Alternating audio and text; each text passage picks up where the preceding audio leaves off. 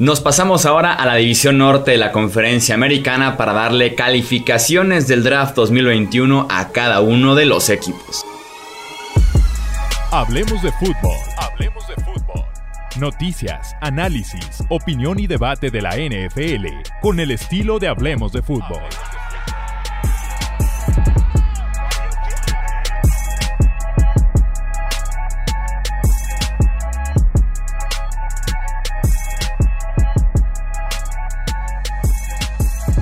¿Qué tal amigos? ¿Cómo están? Bienvenidos a un episodio más del podcast Hablemos de Fútbol. Yo soy Jesús Sánchez, un placer que nos acompañen en otro episodio hablando del draft, haciendo un recap de lo que fue el norte de la AFC específicamente. Me acompaña, ya lo conocen, Álvaro Rodríguez para hacer este análisis. ¿Cómo estás Álvaro? Bienvenido. ¿Qué tal Jesús? ¿Cómo estás? Para mí uno de los mejores drafts está yo aquí, así que a ver que la gente también nos diga quién cree que es, pero, pero para mí uno de los mejores de este año está aquí. Ok, me intriga bastante. Eh, creo que también yo di una muy alta calificación aquí. Vamos a ver si coincidimos en este equipo. Vamos a irnos por orden, ya saben, del 1 al 10. 5 es eh, reprobatoria. No creo que ningún equipo de esta división llegue a ese número, pero vamos a arrancar con los Baltimore Ravens. En primera ronda tuvieron dos selecciones, el wide receiver Rashad Bateman y el edge Odafe Owe. En tercera ronda también tuvieron dos selecciones, el guardia Ben Cleveland y el cornerback Brandon Stephens. En cuarta cuarta ronda el wide receiver Tylan Wallace. En quinta ronda tuvieron tres selecciones, el cornerback Sean Wade, el edge Dalen Hayes y el ala cerrada Ben Mason. ¿Qué calificación le pusiste a estos Ravens? Yo le di un 9. Ok. Ok, interesante. Yo les di un 8. Eh, a ver, Yo para mí es... Yo para mí, bueno, consiguieron con las dos primeras rondas, ¿no? Con el traspaso de, Orlando Brown. Y creo que sacan dos jugadores muy, muy interesantes. Bateman creo que va a ayudar mucho a la Matt Jackson porque es un tipo de receptor que no tenía, se separa muy rápido, puede jugar desde el lot, gana yardas tras la recepción, es grande también, ¿no? En el sentido de si le quieren lanzar algún balón arriba. Y Owe creo que tiene muchísimo talento, físicamente es un extraterrestre, ya lo demostró en sus pruebas atléticas, y aunque no ha explotado todavía, creo que Baltimore es un equipo ideal para desarrollar ese tipo de jugadores. Sí, muy de acuerdo. Me encantaron ambos picks de primera para los Ravens. Sobre todo con Bateman, creo que del rango de wide receivers que les pudiera caer a partir de los 25 hasta el inicio de la segunda ronda, Creo que Bateman era el ideal por lo que ofrece, que es un perfil muy diferente a lo que ya tienen y que otros wide receivers en este mismo rango no ofrecían, que era el tamaño, el estar abierto por fuera, en zona roja. Me encanta Bateman y sí puede ser una gran ayuda. Y con Owe también, no estuvo ahí la producción en su último año en Penn State, pero si alguien sabe desarrollar pass rushers son este staff de los Ravens. En ese sentido me encantó lo del día 1. Mi problema, y que por aquí viene más o menos el 8 calificación, es el día 2 por lo menos con Ben Cleveland tienes a un tipo que si tiene que ir norte-sur y acabar con el rival que tiene enfrente es excelente, pero ponerlo en espacio, hacer un poquito más de pass protection, que es lo que le hizo falta a los Ravens la temporada pasada, creo que tiene ciertos eh, detalles, mientras que Brandon Stephens, el esquinero de SMU, me parecía más un prospecto de día 3 que para irse en la tercera ronda. Sí, sí que tienes razón. Ben Cleveland, quizá el, el guarda de Georgia, es el jugador que más me encaja por el estilo de juego de carrera hacia adelante, como tú comentabas, norte-sur, es una auténtica apisonadora, muy agresivo. Sí que es verdad que yendo hacia atrás, yendo a proteger a la mar, va a sufrir. Pero mira, el otro día estuve escuchando una entrevista que le hacía Rubén Ibeas a Alejandro Villanueva, el, nuevo tackle de Baltimore y decía que con la Mar iba a ser mucho más fácil protegerle porque ya no solo que sea más móvil, sino que eh, los edge rushers que, le atacan y que él tiene que proteger siempre tienen que estar pendientes de hacia dónde va la mar, ¿no? Lo que les limita mucho eh, los movimientos que usan y la agresividad con la que van. Y creo que eso puede ayudar un poco a Cleveland en, en el futuro. ¿Cómo ves el día 3 de los Ravens? Pues el día 3 me gustó porque que sacaron a un fullback, eh, a Ben Mason, el jugador de Michigan, muy Raven, este jugador, ¿no? Un fullback puro para ir a bloquear la carrera. Y también la selección de Sean Wade. Es verdad que en el exterior el último año fue catastrófico, jugó muy mal, se le vio sin confianza, pero todavía creo que en el slot o incluso como safety puede, puede tener valor para esa secundaria. Creo que Wade y Tylan Wallace tienen ese potencial para superar el valor que pagaron los Ravens por esa selección. Pasamos entonces con los Cincinnati Bengals, el siguiente equipo en esta división. En primera ronda, el wide receiver Jamar Chase, top 5 de esta clase. En segunda ronda, el tackle ofensivo Jackson Carman. Tercera ronda, el edge Joseph Osai. Tuvieron tres picks de cuarta ronda, el Edge Cameron Sample, el liniero defensivo interior Tyler Shelvin y el tackle de Andre Smith. Y ya en quinta ronda tuvieron al kicker Evan McPherson, que fue el primer y único kicker de esta clase del draft. En sexta ronda el centro Trey Hill y el running back Chris Evans. Y para cerrar séptima ronda el Edge Wyatt Hubbard. ¿Qué calificación le diste a los Bengals? Clase muy, muy larga con muchos jugadores, ¿no? que creo que era un poco lo necesitaban. Yo le di un 7.5. Me gustaron las elecciones, pero creo que podrían haber sacado más valor en algunas. Ahora lo hablaremos. Estamos muy cerca, yo les di un 7, exactamente por lo mismo, porque su draft me gustó en el top 5 y a partir de ahí, sobre todo en el día 2, siento que dejaron eh, mucho talento sobre la mesa que pudo haber ayudado a este roster. Eh, con Jamar Chase, pues tenemos ya muy claro ¿no? lo confiable que puede ser, lo explosivo, el potencial de reunir otra vez a Chase con Joe Burrow. Sí, no tengo ninguna duda que es una dupla que va a funcionar porque ya lo mostró en college y estoy convencido que va a seguir haciendo en la NFL porque Burrow tiene muchísima confianza en Chase, en ponerle el balón arriba y sabe que él lo va a bajar. Y la realidad es que no solo va a ser el, target número uno de Burrow, sino que creo que forma uno de los cuerpos de receptores más interesantes en cuanto a juventud y talento de, toda la NFL con Boyd y con Higgins. Creo que, que el cuerpo de receptores de los Bengals ha pasado a tener muchísimo talento. Sí, era un grupo decente antes del draft, pero se convirtió en fortaleza. En decir, vamos a enfrentar a los Bengals, cuidado con tres opciones de wide receiver, lo cual puede ser excelente tomando en cuenta los sets con los que trabajó Joe Burrow y que tuvo mucho éxito con los Tigers. El problema, creo yo, empieza con Jackson Carman, ¿no? Su pick en el 46 global. Si bien es un trade para abajo, consiguen por ahí un par de cuartas en un cambio con los Patriots me hubiera gustado más la agresividad de ir por un liniero ofensivo temprano en la segunda ronda y sobre todo más probado porque Carman jugó como tackle en Clemson, va a ser guardia derecho en Cincinnati, me da la impresión de que fue un reach por parte de los Bengals.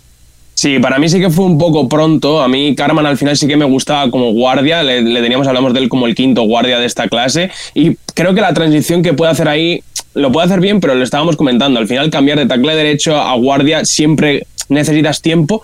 De todas maneras, me, gustó la intención con que lo hicieron, ¿no? Porque en Carman yo la comparación que tenía era Kelechi Semele, el que fue guardia de los Raiders, que jugó como, como tackle ofensivo en Iowa State en 2012, me parece que fue seleccionado y jugó como tackle izquierdo durante muchos años allí, hasta que pasó al guardia en el interior y creo que puede ser interesante. Y además luego con Deante Smith, su, selección de cuarta ronda, que es un tackle muy pequeño, pero con mucha movilidad, tiene que ganar mucho peso. Me gusta como proyección para sustituir el futuro a Riley Reef, que sabemos que es un parche de un año.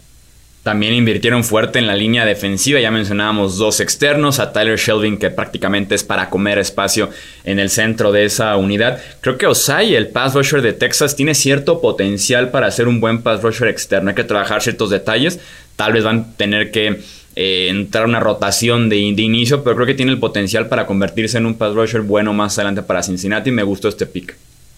Sí, ahora mismo yo creo que es un jugador más de downs de pase claros, ¿no? Donde su, única función sea presionar al quarterback, pero sí que tiene bastante proyección. A mí el que me gustó es el de Tyler Shelvin, el, el tackle narino de LSU, que creo que es el sustituto natural de Andrew Billings, que se va a Cleveland este año.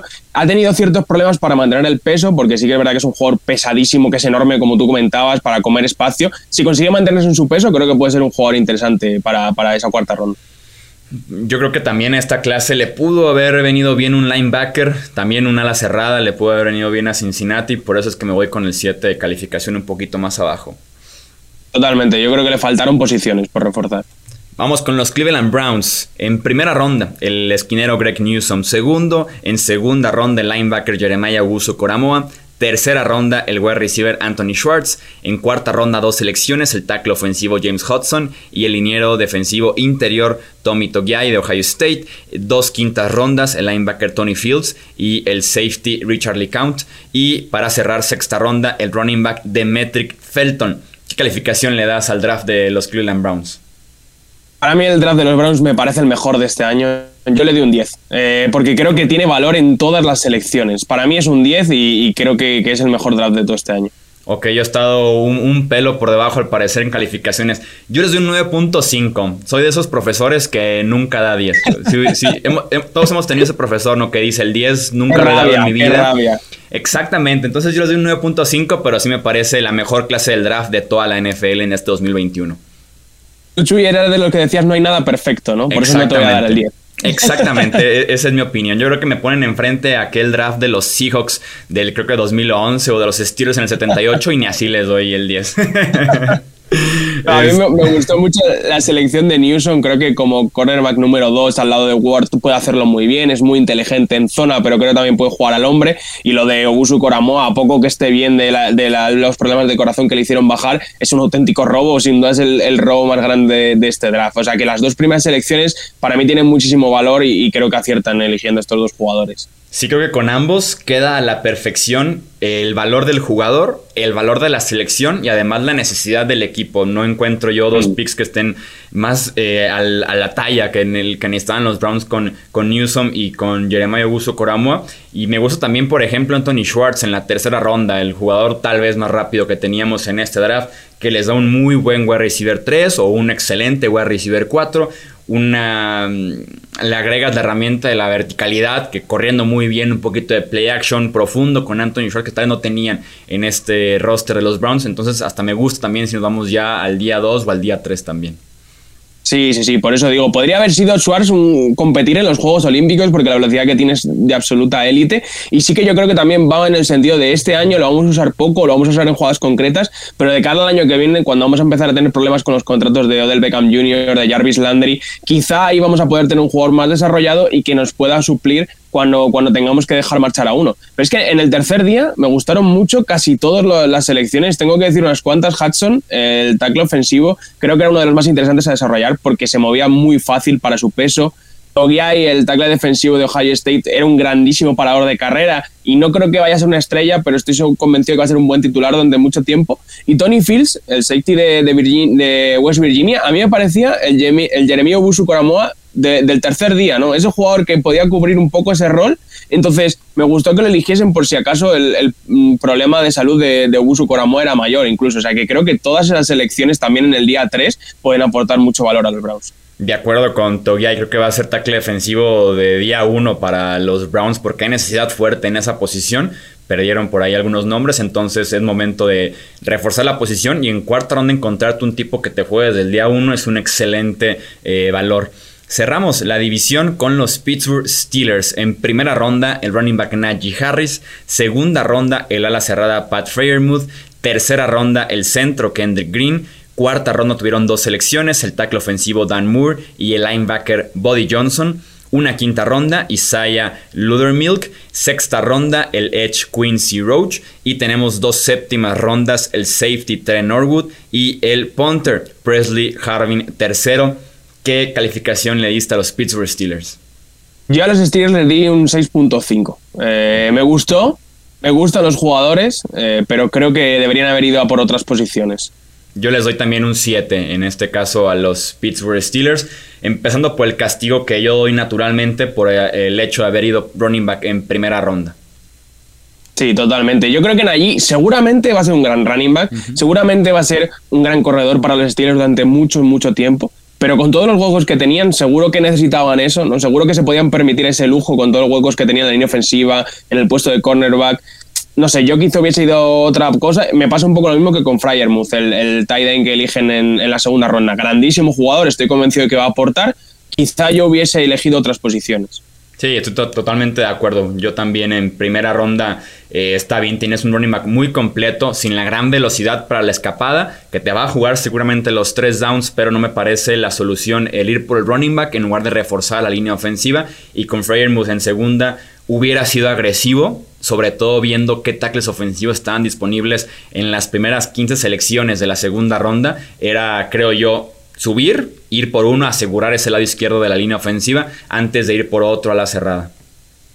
No, totalmente. En, la tercera ronda, Kendrick Green, ya lo comentaste tú en, tus selecciones favoritas y yo coincido contigo, creo que tiene mucho valor. Al final, casi de la tercera ronda, es un jugador con muchísima movilidad, agresividad, puede subir al segundo nivel y estoy convencido que va a ser el, centro del futuro en esa franquicia que siempre ha apoyado en una línea ofensiva con grandes centros y creo que Kendrick Green puede ser el siguiente. O sea que esa, esa selección sí que me gustó mucho. ¿Y cómo viste el día 3 de los Steelers?